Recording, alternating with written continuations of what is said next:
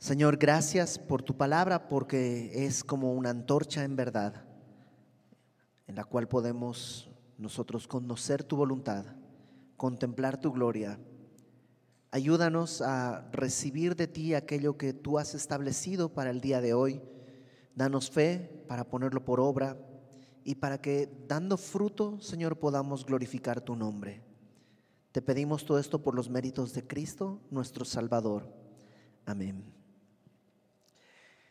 Hemos estado estudiando esta carta desde hace ya algunas semanas y em, las semanas pasadas eh, no pudimos estar aquí con mi familia porque estábamos eh, pues, en convalecientes.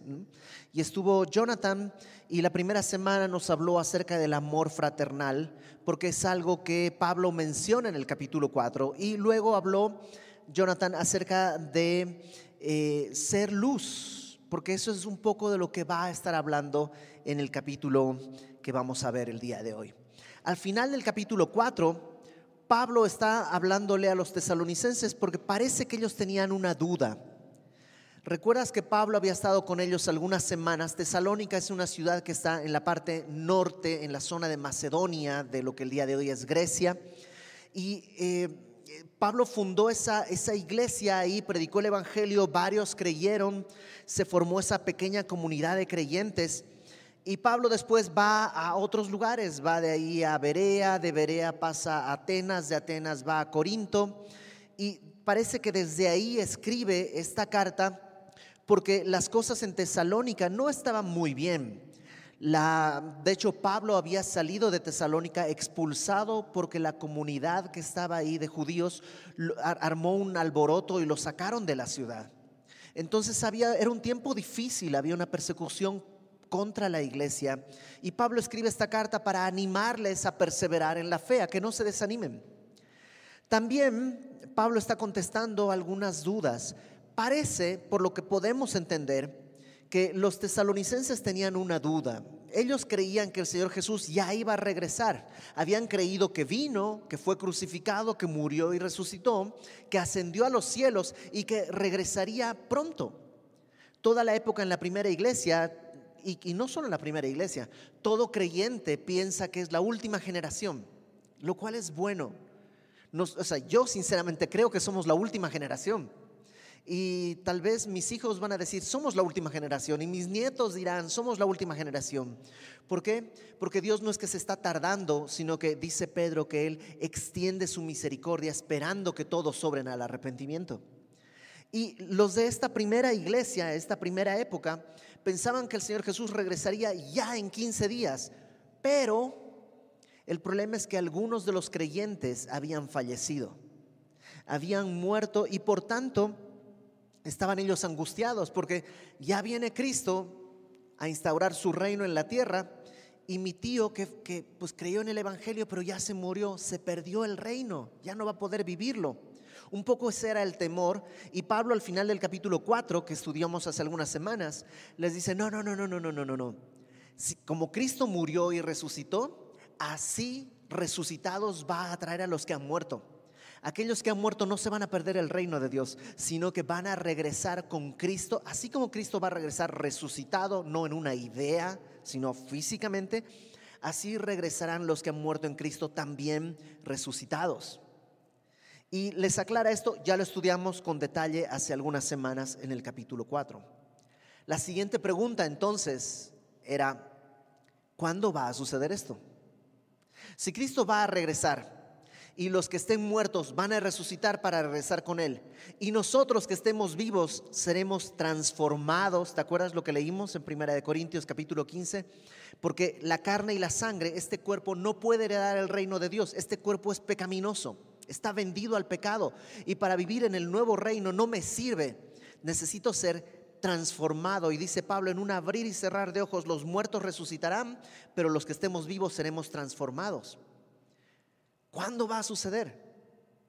Porque, ¿estás de acuerdo que sería todo más fácil si sucediera ya?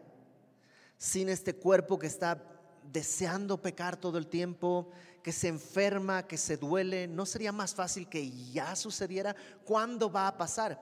El mismo apóstol Pablo a los romanos les dice, ¿quién me librará de este cuerpo de muerte?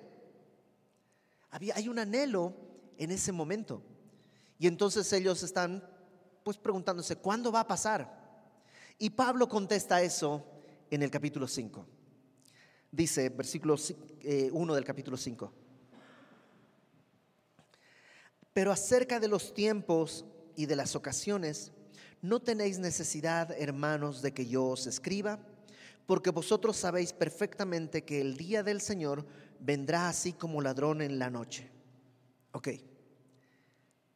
Cuando ellos están preguntándose cuándo va a suceder, Pablo dice, ustedes no necesitan que les diga esto de los tiempos, porque saben que el día del Señor vendrá como ladrón en la noche. ¿A qué se refiere esto de como ladrón en la noche? Obviamente es una metáfora. Nadie espera que el ladrón le diga, oye, esta noche voy a pasar a robar, así que me dejas la reja abierta porque si me tengo que brincar luego me, lastimo, ando medio mal de la asiática, entonces más fácil, déjame la puerta abierta. No pasa eso, sería absurdo. Quiere decir que va a ser sorpresivo. El día del Señor va a ser sorpresivo como cuando un ladrón pues decide entrar a una casa a robar. Es el día del Señor, dice Pablo, no les puedo decir cuándo va a ser, porque ustedes saben que va a ser un, evento sorpresivo. Lo segundo que tenemos que entender aquí es que Pablo utiliza una frase, el día del Señor. ¿Qué es esto? ¿Qué es esto del día del Señor? Bueno, en aquella época, en la cultura judía era, tenía muy familiar este término, el día del Señor. Para nosotros tal vez no dice mucho, pero para aquella época era bastante común. La Biblia en el Antiguo Testamento está llena de referencias al día de Jehová o el día del Señor. Tendrías que estudiar Joel, eh, Isaías, Jeremías, entre otros profetas para poder entenderlo bien, pero hay un pasaje en el que refleja más o menos en resumen lo que es esto, el día del Señor. Así que acompáñame por favor al libro de Sofonías, al capítulo 1. Y a lo mejor tú dices, ¿el libro de qué? Sofonías. ¿Qué es eso? Pues es un libro de la Biblia. Está entre los profetas menores, capítulo 1, versículo 14. Si no lo encuentras, no te preocupes, a todos nos cuesta encontrarlo. De hecho, yo puse una banderita aquí para poder llegar rápido, porque es difícil, está entre los libros que normalmente no, no, manejamos mucho. Pero va a aparecer aquí en la pantalla. Sofonías capítulo 1, versículo 14. Fíjate cómo describe lo que es el día del Señor o el día de Jehová. 1.14 de Sofonías. Cercano está el día grande de Jehová, cercano y muy próximo. Es amarga la voz del día de Jehová gritará allí el valiente. De entrada ya nos dice, ok, no es un día muy feliz. Aún el valiente va a gritar. Es una voz amarga el día de Jehová. Verso 15, día de ira aquel día, día de angustia y de aprieto, día de alboroto y de asolamiento, día de tiniebla y de oscuridad, día de nublado y de entenebrecimiento, día de trompeta, esto habla como de guerra, se está llamando la alerta y de algazara sobre las ciudades fortificadas y sobre las altas torres. Y Dios dice, atribularé a los hombres y andarán como ciegos porque pecaron contra Jehová y la sangre de ellos será derramada como polvo y su carne será como estiércol. ¡Wow! ¡Qué, fuerte el día de Jehová! Verso 18. Ni su plata ni su oro podrá librarlos en el día de la ira de Jehová, pues toda la tierra será consumida con el fuego de su celo, porque ciertamente destrucción apresurada hará de todos los habitantes de la tierra. Ok, entonces, ¿quién quiere el día de Jehová? es un día terrible, es un día, la Biblia dice, es un día de espanto, es un día de luto. ¿Por qué? Porque hay una realidad. Te voy a contar la historia desde el principio. ¿Alguna vez has oído que alguien dice, ¿por qué hay, si Dios existe, por qué hay tanta guerra, tanto mal en el mundo? Si Dios existe, ¿por qué hay tantos niños abandonados? Si Dios existe, ¿por qué hay tanta injusticia? La razón es sencilla. Cuando Dios creó al primer hombre, a Adán, le dio un encargo, sojuzgarás tú en la tierra. Y le cede al hombre la autoridad en la tierra. ¿Qué hace el hombre? en vez de someterse a Dios, escucha a Satanás y peca. Por tanto, el mundo está como está porque quien gobierna en realidad es el hombre. Y el hombre ha cedido su libertad a la esclavitud de Satanás. Por eso el mundo está como está. Por eso hay tanta injusticia. Porque el mundo, así como lo vemos, es lo mejor que como sociedad podemos producir. Ya está terrible. Jamás vamos a poder subir nuestro estándar. Podremos tener mejoras en muchos sentidos, pero el hombre en su corazón es perverso. Eso es lo que somos por naturaleza. A ningún niño se le enseña a mentir. De naturaleza viene. Ningún niño necesita aprender a ser egoísta. De hecho, la educación consiste en no mientas, aprende a compartir, porque eso está en nosotros. Ese, todo ese es el pecado que arrastramos. Y Dios es fiel. Cuando Dios entregó el gobierno a Adán y Adán peca, Dios no le dice, ah, pues sabes qué, dámelo. Porque eso sería un Dios que no sería fiel. Él respeta el pacto que hace con Adán y el hombre es el que está gobernando. Por decirlo de alguna manera, el día de hoy estamos en el día del hombre. El hombre gobierna, el hombre manda, el hombre obtiene estos resultados. Pero Dios un día va a traer juicio. Tiene que enderezar las cosas. Tiene que traer la retribución al pecado de la humanidad. ¿Cuándo será ese día? En el día de Jehová. Por eso dice, es un día de juicio, es un día terrible.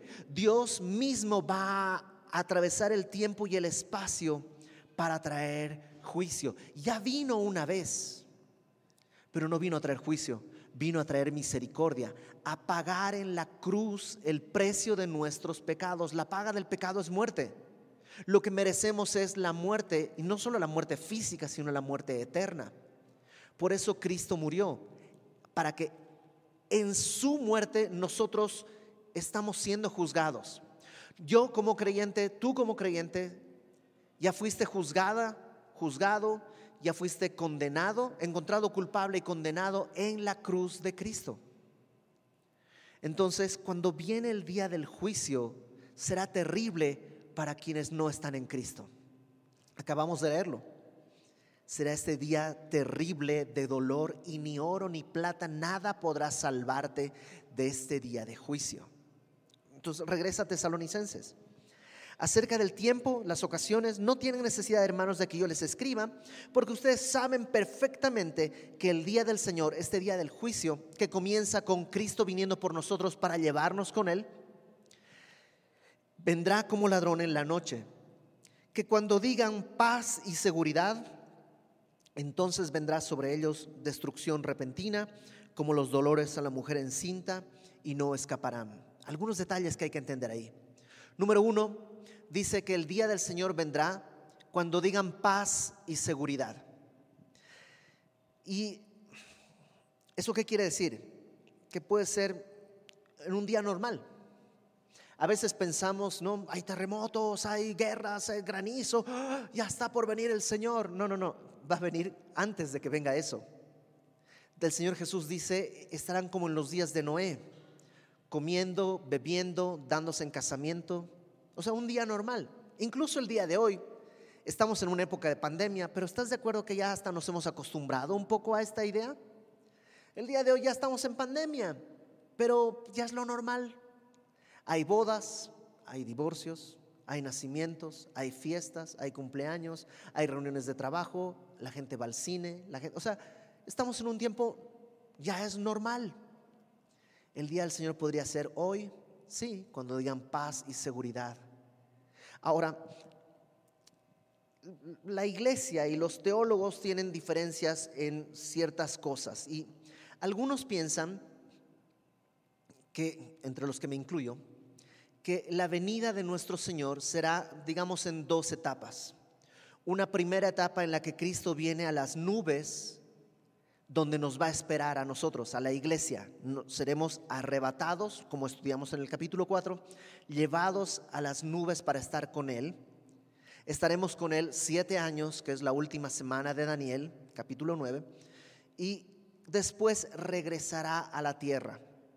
Hay otros hombres serios, estudiosos de la Biblia que dicen, no, no, no, no, no, no puede ser dos etapas, es una sola y cuando Cristo venga no se va a parar en las nubes, sino directamente viene a la tierra. Yo no lo creo así, pero si tú lo crees así, no pasa nada, solamente tenemos dos puntos de vista distintos en un aspecto.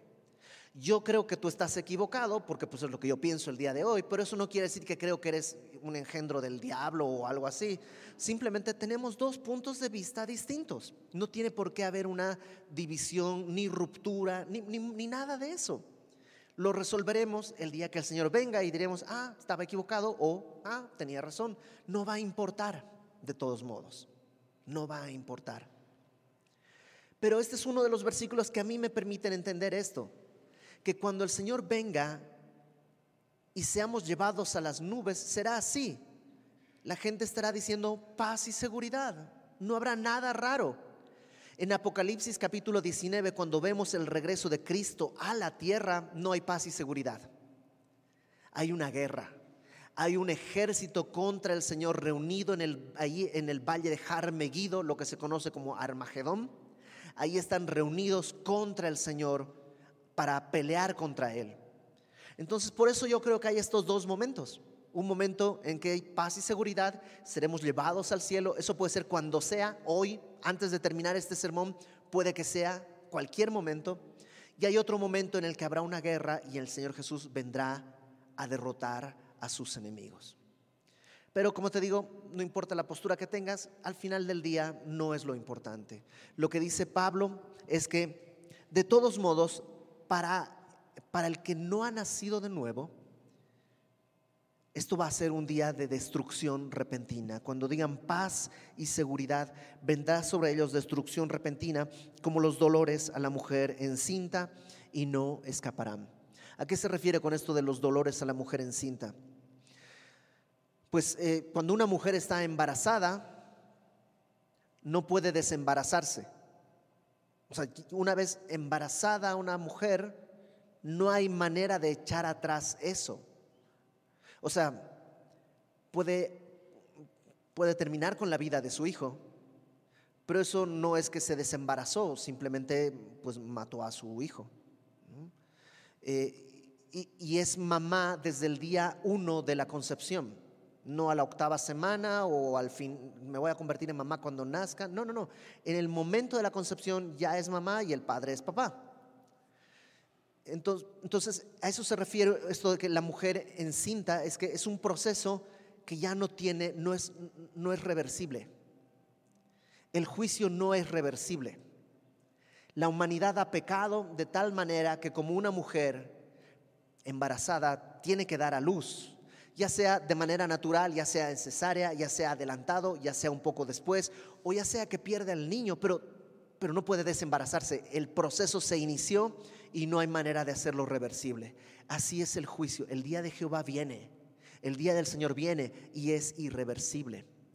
Lo otro que creo, por la otra razón por la que creo que Pablo menciona esto, es porque si bien sabemos más o menos cuándo va a dar a luz ¿no? tu esposa, sabes que pues entre la semana 40, 39, por ahí, en realidad el día no, ninguno lo sabe.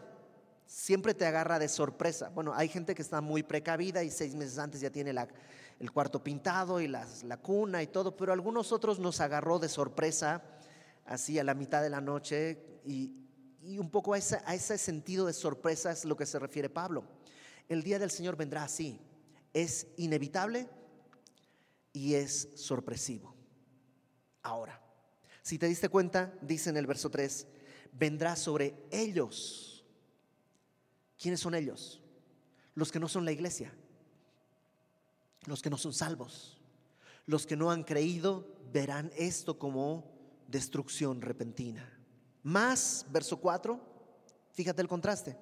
Vosotros, hermanos, no estáis en tinieblas para que aquel día os sorprenda como ladrón. Nosotros los que hemos creído, dice Pablo, ustedes no están en oscuridad como para que sean sorprendidos. Es decir, ¿nos va a sorprender? Sí, pero hay una gran diferencia. Nosotros estamos anhelando eso. O sea, yo no sé cuándo va a venir el Señor, pero estoy esperándolo todo el día. Va a ser sorpresivo en el sentido de que, pues, va a ser sin ningún aviso, sí, pero yo ya estaba listo, estaba esperándolo. En cambio, dice, los que están en tinieblas sí tendrán esto como sorpresa. Déjame leer el versículo 5 y el 6. Porque, perdón, versículo 4 y 5. Mas vosotros, hermanos, no estáis en tinieblas para que aquel día os sorprenda como ladrón, porque todos vosotros sois hijos de luz e hijos del día. No somos de la noche ni de las tinieblas. ¿Sabes cuál es la diferencia entre cualquiera de nosotros que ha creído y aquella persona que está pasando por la calle y que no conoce de Cristo? La diferencia no es que seamos mejores, la diferencia no es que somos más sabios, la diferencia no está en nosotros, la diferencia es algo que Dios hizo. Nos hizo hijos de luz. ¿Cómo? Acompáñame a Colosenses, por favor. Un, un, libro atrás en tu Biblia. Colosenses capítulo 1, versículo 12. Em, Colosenses 1, 12. Dice Pablo que está fortalecidos para todo, para toda paciencia y longanimidad. Verso 12. Con gozo dando gracias al Padre que nos hizo aptos para participar de la herencia de los santos en luz. ¿Sabes por qué tú y yo somos hijos de la luz? Porque Dios nos hizo aptos para participar de la herencia. ¿Quiénes participan de la herencia? Los hijos. Dios nos hizo aptos para participar de la herencia de los hijos de los santos en luz, el cual nos ha librado de la potestad de las tinieblas. Antes estábamos dirigidos por las tinieblas, por la oscuridad, pero ahora nos ha trasladado al reino de su amado Hijo, en quien tenemos redención por su sangre, el perdón de pecados. Entonces, ¿por qué somos hijos de luz? Pues porque Dios en su misericordia nos hizo aptos para recibir esa herencia. ¿Cómo nos hizo aptos? Bueno, en 2 Corintios, acompáñame, 2 Corintios capítulo 4. Segunda carta de Pablo a los Corintios, capítulo 4, versículo 6. Segunda Corintios 4, 6. Pablo dice, porque Dios que mandó que de las tinieblas resplandeciese la luz, ¿te acuerdas al inicio? Cuando Dios creó todas las cosas, la tierra estaba desordenada y vacía y había tinieblas. Y entonces, ¿qué hizo Dios? Dios dice, sea la luz. Y de pronto la luz se ilumina, es decir, no, no pone el sol para que el sol provea luz, no, porque el sol todavía no está creado. De las tinieblas resplandece la luz. Es como que se convierte la oscuridad en luz.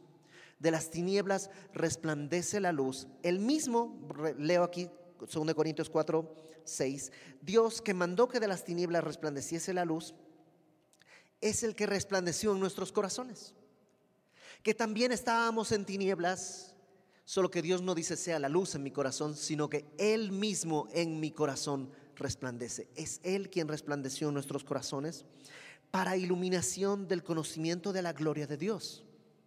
¿Para qué me ilumina? Para que conozca la gloria de Dios.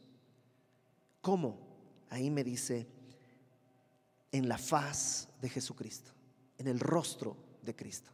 Dicho de otra manera, yo estaba en tinieblas y de pronto Dios en su gran misericordia resplandeció luz en mi corazón para que vea la gloria de Dios en el rostro de Cristo. Y cuando vi a Cristo entendí mis pecados fueron perdonados por su cruz. Soy un pecador redimido. No hice nada, no fue mi obra, no fue mi mérito. Dios resplandeció en nosotros. Por eso somos hijos de la luz. ¿Te acuerdas que cuando em, Nicodemo va a visitar a Jesús de noche, le dice, sabemos que tú has venido de Dios porque nadie puede hacer estos milagros y no sé qué. Y Jesús le dice con toda claridad, Nicodemo, si no naces de nuevo no puedes ver el reino de Dios. ¿Cómo nacer de nuevo? Ajá. Lo que es nacido de la carne, carne es. Lo que es nacido del Espíritu, Espíritu es. necesitas nacer de nuevo. No es que tienes que aprender cosas, no es que tienes que aprender a comportarte, tienes que volver a nacer. Tienes que ser hijo de luz. No es algo que se aprende. Mi hijo no es que aprendió a ser mi hijo, es que es mi hijo. ¿Cómo te explico? Sale de nosotros. Y cuando nosotros hemos creído en el Evangelio, somos engendrados de luz y somos hijos de luz. Entonces regresa conmigo a Tesalonicenses. Dice, nosotros somos hijos de luz, hijos del día, no de las tinieblas, para que nos sorprenda esto como si no supiéramos. Repito, ¿nos sorprenderá el momento? Claro que sí. Pero no nos sorprenderá porque no lo esperábamos, sino nos sorprenderá porque es sorpresivo. Pero lo anhelamos. Anhelamos el día que Cristo regrese por nosotros. Versículo 6. Por tanto, ya que somos hijos de luz, no durmamos como los demás, sino velemos y seamos sobrios. Y pone dos, em, un contraste en dos, dos, dos facetas. Uno, los que duermen. ¿Cómo es alguien que duerme? Bueno, alguien que duerme no es productivo, está durmiendo. Alguien que duerme tampoco está alerta, está durmiendo. En cambio, nosotros los que somos de luz, dice, velemos y seamos sobrios. Por favor, no estoy hablando de dormir físicamente, es necesario dormir, para todos es necesario dormir. Y si te gusta dormir, no hay problema. Está hablando de este dormir espiritual, que no te das cuenta lo que está pasando, que no estás alerta a lo que está sucediendo.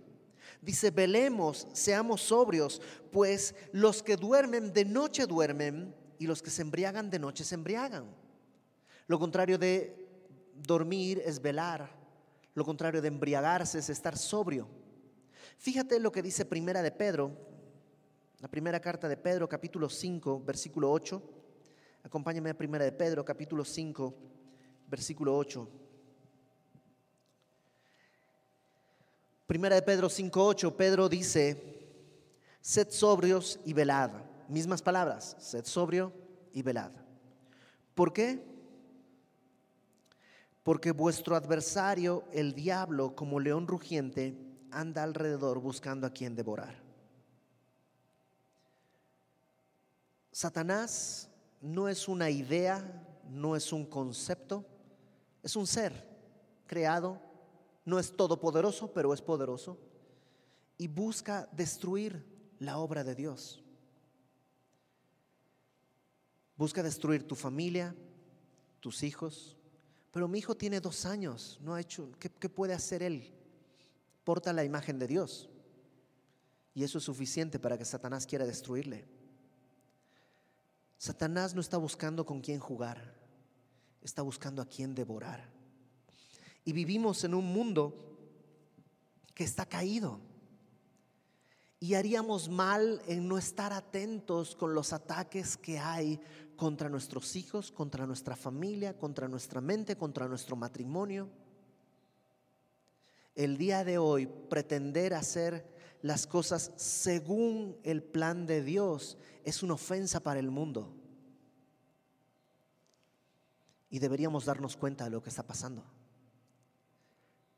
Satanás está buscando a quien devorar. Sería absurdo que estemos dormidos. Spurgeon, el príncipe de los predicadores, en un mensaje que toca este tema, él dice, imagina a una ciudad en una gran pandemia y el doctor que tiene la cura está dormido. Imagina el capitán de un barco que está yendo directo a encallar a un lugar, a hundirse, pero el capitán está dormido. Imagina una ciudad que está siendo invadida y el general del ejército está dormido.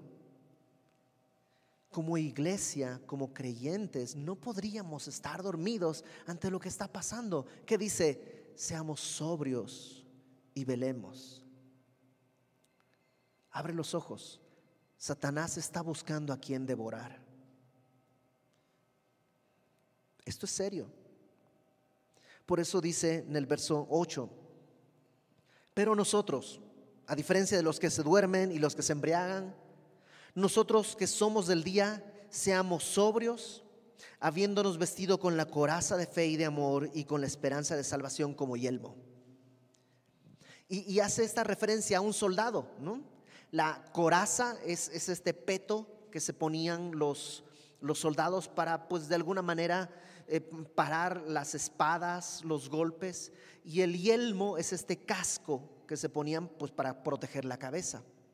Y aquí hay dos cosas importantes. La primera es que si tú conoces la Biblia, en Efesios 6 también se menciona una armadura. ¿Sí te acuerdas de una armadura en Efesios 6? Pero no es la misma. En Efesios 6 dice que es la coraza de justicia. Aquí dice que la coraza es de fe y de amor. Entonces nos muestra que Pablo no está hablando de manera literal, sino es simplemente un ejemplo. O sea, no es como que me voy a poner la coraza. ¿Cuál? Ah, pues la de justicia. Ahora me voy a poner la de justicia. encima me voy a poner la de amor y la de fe. No, o sea, simplemente es una manera de, de expresar una idea. ¿Cuál es la idea que está expresando Pablo? La fe y el amor tienen que ver con el corazón, con las entrañas, con el vientre. ¿Qué es lo que has creído? ¿Qué es lo que amas? Guárdalo con la coraza de fe y amor. Guarda lo que entra en tu corazón. La Biblia dice que por sobre toda cosa guardada guardes tu corazón porque de él mana la vida. ¿A qué se refiere? Yo he conocido, lamentablemente he conocido incluso pastores que empezaron a escuchar cosas extrañas, mensajes raros, doctrinas chistosas, y eso los fue llenando en su corazón y, echando fuera la fe del Evangelio y abrazando otro tipo de cosas. Y al final terminaron negando incluso el Evangelio mismo. Cuida lo que escuchas. Pon una coraza de fe en tu corazón. Lo mismo, la salvación tiene que ver con tu cabeza, ¿no? El yelmo de salvación. ¿Tú sabes por qué los cascos de los soldados se terminaban así como en punta? No era nomás pues moda. Lo que pasa es que si te dan un espadazo en la cabeza, esa, esa forma así como punteada permitía que la espada resbalase, ¿no? con todo el golpe no cayera como si fuera un martillo a tu cabeza, sino que resbalara y cayera a lo mejor en tu hombro. En tu hombro tendrías alguna otra protección. Y de todos modos, si no, pues sin brazo puedes vivir, sin cabeza es más difícil. Entonces, me encanta que era así, apuntaba hacia arriba. Y el yelmo de la salvación es, ¿sabes qué? Mantén la esperanza de salvación en tu mente. Pablo, en este caso, cuando habla de la coraza y del yelmo, de la armadura, menciona tres virtudes cristianas, fe, amor y esperanza que son tres virtudes que aparecen a menudo en las escrituras. Fe es en lo que has creído. Amor es pues lo que mueve tu vida, ¿qué es lo que amas? Amas tu trabajo, pues eso es lo que mueve. Estás dispuesto a sacrificar hijos, familia, todo con tal del trabajo. Amor, fe y esperanza, ¿qué es lo que anhelas? El cristiano debe ser sano en estas tres cosas fe, amor y esperanza. La fe bíblica, lo que Dios ha dicho. El amor bíblico, como Dios nos ha amado, y la esperanza bíblica, que Él va a venir por nosotros. Aunque no sabemos cuándo será, nuestra esperanza es tan grande que aunque nos sorprenda, no va a ser una sorpresa desagradable. Verso 9.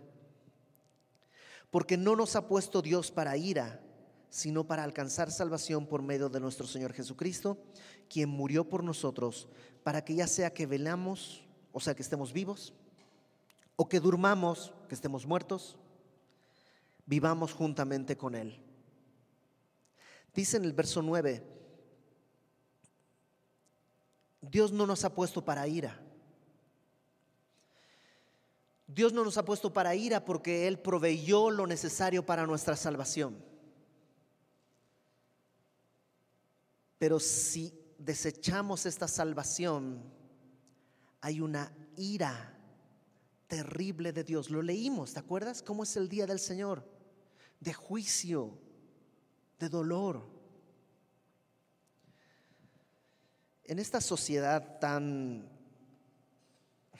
amigable, hemos perdido en muchos sentidos el sentido de urgencia como creyentes. Jonathan Edwards, un predicador que ya he citado antes acá, tiene un, mensaje que se llama Pecadores en manos de un Dios airado. Es un mensaje que él predicó hace muchos años y que Dios usó para traer un avivamiento este, en Estados Unidos, un gran avivamiento. Y toda la primera parte de su mensaje, Jonathan Edwards prueba cómo bíblicamente hay un infierno donde irá todo aquel que no ha conocido el Evangelio. A veces pensamos el infierno como el, ahí está, ahí la vamos a pasar bien, el infierno es donde estamos los que nos portamos mal. No, el infierno no es un lugar de juerga, es un lugar de juicio. Y Satanás no es el rey del infierno, Satanás va a ser uno más de los que estarán ahí. Y al final de su mensaje dice una serie de cosas que al final yo dije, lo imprimo y se los quiero leer. No creo que yo pudiera decirlo mejor que lo que dice Jonathan Edwards. Así que permítanme leerles. Es una lectura un poco larga, no larguísima, pero un poquito larga. Pero creo que hemos olvidado esta perspectiva. Dice Jonathan Edwards, la presentación de este terrible tema tiene el propósito de despertar a los inconversos y llevarlos a la convicción del peligro que corren.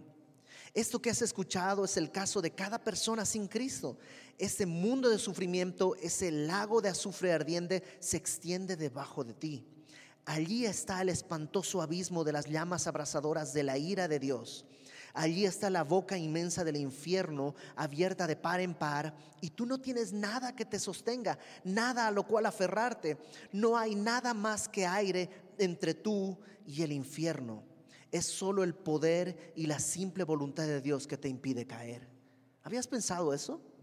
Que entre yo y el infierno solo hay aire. Nada me impide caer al infierno, sino solo la mano de Dios que me está sosteniendo en su misericordia. Es posible que no estés consciente de esto. Sabes que no estás en el infierno, pero no ves la mano de Dios en ello, sino que dependes de otras cosas, como tu buena salud o el hecho de que te cuidas, los medios que usas para tu subsistencia. Pero la realidad es que estas cosas son nada. Si Dios retirara su mano, estas cosas no impedirían que cayeras, tal como el aire no puede sostener a alguien suspendido en él. Tu iniquidad te hace, por así decirlo, pesado como el plomo y te haría caer con gran peso y presión hacia el infierno. Y si Dios te soltara, te hundirías inmediatamente, cayendo velozmente en el abismo sin fondo. Y tu buena salud, el hecho de que te cuides y los medios usados para tu subsistencia y toda tu justicia y rectitud no tendrían ninguna, ninguna influencia para sostenerte e impedir que caigas al infierno. Tal como una tela de araña no puede detener una roca al caer de no ser por la voluntad soberana de Dios, la tierra no te sostendría ni un instante porque eres una carga para ella. O sea, aún cuando pisamos el piso y no nos hundimos hasta el infierno, dice Jonathan Edwards, no es porque la tierra te sostiene, es porque Dios está sosteniendo la tierra.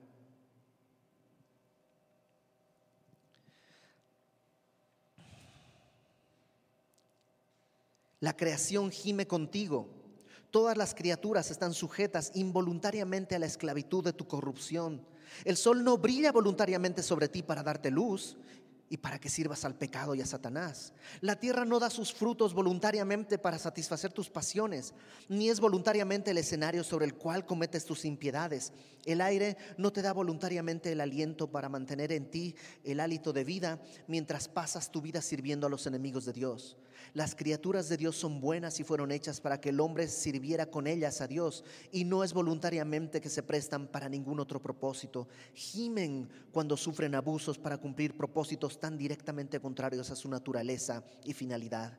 El mundo te vomitaría si no fuera por la mano soberana de aquel que lo sujeta con esperanza. Las sombrías nubes de la ira de Dios flotan ahora directamente sobre tu cabeza, llenas de terribles tempestades y truenos, y de no ser por la mano restringente de Dios, irrumpirían inmediatamente sobre ti. La voluntad soberana de Dios por ahora detiene el ventarrón, de otra manera llegaría con furia y la destrucción llegaría como un remolino y serías como la paja en el suelo trillado del verano. Y cada uno que todavía no tiene a Cristo y cuelga sobre el abismo del infierno, sea anciano, de mediana edad, o joven o niño, atienda ahora los claros llamados de la palabra y la providencia de Dios. Este año aceptable del Señor sin duda será para algunos un día de gran misericordia, para otros un día de gran venganza. El corazón de los hombres se endurece y su culpabilidad aumenta sin pausa en un día como este, si descuidan su alma. Nunca hubo una época cuando se emplearan tantos medios para la salvación del alma. Y si los descuidas completamente, maldecirás eternamente el día que naciste. Ahora, como sin duda sucedió en la época de Juan el Bautista, el hacha apunta a la raíz de los árboles y todo árbol que no dé buen fruto será cortado y arrojado al fuego. Por lo tanto, todo aquel que está sin Cristo despierte en este instante y huya de la ira venidera la ira del Dios Todopoderoso se cierne ahora sobre cada pecador no regenerado. Cada uno huya de Sodoma, escapa por tu vida, no mires tras ti, escapa al monte, no sea que perezcas. Qué terrible mensaje. Jonathan Edwards predicaba esto y la gente llorando y desesperada corría al frente a clamar por la misericordia de Dios. Y en esta época nos hemos olvidado que entre el infierno y yo solo está la mano misericordiosa de Dios. Dice el apóstol Pablo aquí, Dios no nos ha puesto para ira. Ese era nuestro lugar, ese era nuestro destino. Pero nos hizo renacer, somos hijos de luz. Su misericordia, dice, murió por nosotros para que ya sea que hayamos muerto o estemos vivos, estemos juntamente con Él. Esa es nuestra esperanza. Yo no sé cuándo viene el Señor, pero es mi esperanza. Yo no sé cuándo va a venir y sería tonto de mi parte tratar de poner fechas, porque el Señor dice, nadie lo sabe. Cuando digan paz y seguridad, hoy día, puede ser. Pero que a nosotros no nos sorprenda como un ladrón en la noche. Más bien nosotros estamos en la ventana como una novia esperanzada que venga aquel que viene por ella, mirando las sombras, las luces, a ver si ya llega, a ver si ya es Él. La llegada del Señor va a ser sorpresiva, sí, para nosotros será una sorpresa de gozo. Ahora fíjate cómo termina esta porción, versículo 11. Por lo cual, por todo esto, animaos unos a otros y edificaos unos a otros, así como lo hacéis. Por todo esto, no dice, pastores, animen a la iglesia. No, no es la tarea del pastor, unos a otros. Porque unos y otros nos extraviamos, unos y otros nos distraemos, unos y otros nos dormimos y necesitamos que alguien venga y espiritualmente nos diga, despierta, vela, sé sobrio. Satanás está como un león rugiente buscando a quien devorar unos a otros. ¿Te imaginas si en vez de venir a la iglesia pensando, a ver cómo me van a edificar, a ver cómo me van a animar, vinieras a la iglesia pensando, oh, a ver a quién puedo edificar el día de hoy, a ver a quién puedo animar el día de hoy? Sería una tarea de unos por otros, unos hacia otros. Y esta iglesia lo estaba haciendo, dice Pablo, así como lo hacéis, pero persevera. ¿Ya lo hacen? Sí, persevera. En nuestras semillas en casa me encanta porque no es una persona hablando, sino son varios participando y unos animando a otros y otros siendo edificados por los unos. Eso es la iglesia. La iglesia que espera el regreso de su Señor. Ese es nuestro anhelo. Y nuestro anhelo descansa en una cosa que Cristo murió por nosotros para salvarnos de nuestros pecados. Yo hablo de mí. soy tan pecador que merecería ni siquiera el infierno, el sótano del infierno. Pero Cristo bebió ese juicio en mi lugar para que yo tenga su justicia y como hijo de luz sea apto para recibir la herencia que el Padre tiene. Esa es mi esperanza y espero que sea también tu esperanza. Como cada mes, hoy vamos a celebrar la cena del Señor y lo hacemos recordando esto. Todo tiene un punto de origen. Cristo vino a dar su vida por nosotros. Si no es tu esperanza el día de hoy, yo te ruego que escuches. Yo te ruego, escucha, eres un pecador. Tú lo sabes, Dios lo sabe, hasta nosotros lo sabemos. Pero Dios no quiere que caigas en ese infierno. Él ha puesto su mano suficiente tiempo como para que el día de hoy escuches que tu pecado está pagado en la cruz y solo necesitas decir, yo Señor, yo quiero, yo necesito un Salvador. Y dice Pablo que si confiesas con tu boca que Jesús es el Señor y crees en tu corazón que Dios le levantó de los muertos porque murió por ti y ha resucitado, entonces serás salvo. Porque con el corazón se cree para justicia, pero con la boca se confiesa para salvación. Si eso es así, vamos a orar. Señor, el día de hoy yo quisiera venir delante de ti, primeramente reconociendo mi necesidad de un Salvador. El día de hoy, Señor, tantos años después de haberte conocido, todavía necesito un Salvador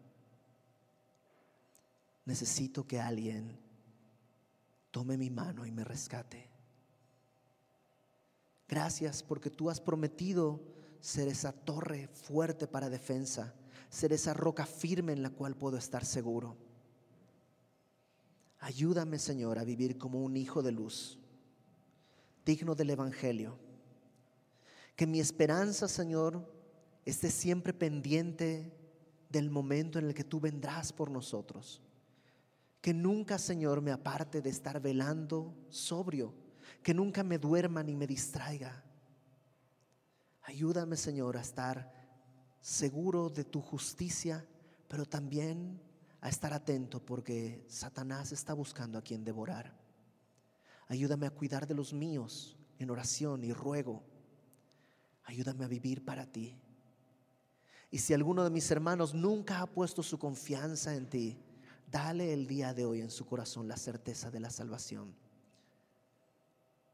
Hazle saber que es un pecador que necesita el arrepentimiento y la gracia. Y hazle saber y conocer tu perdón. Señor, nos ponemos en tus manos anhelando tu regreso, sabiendo que volverás.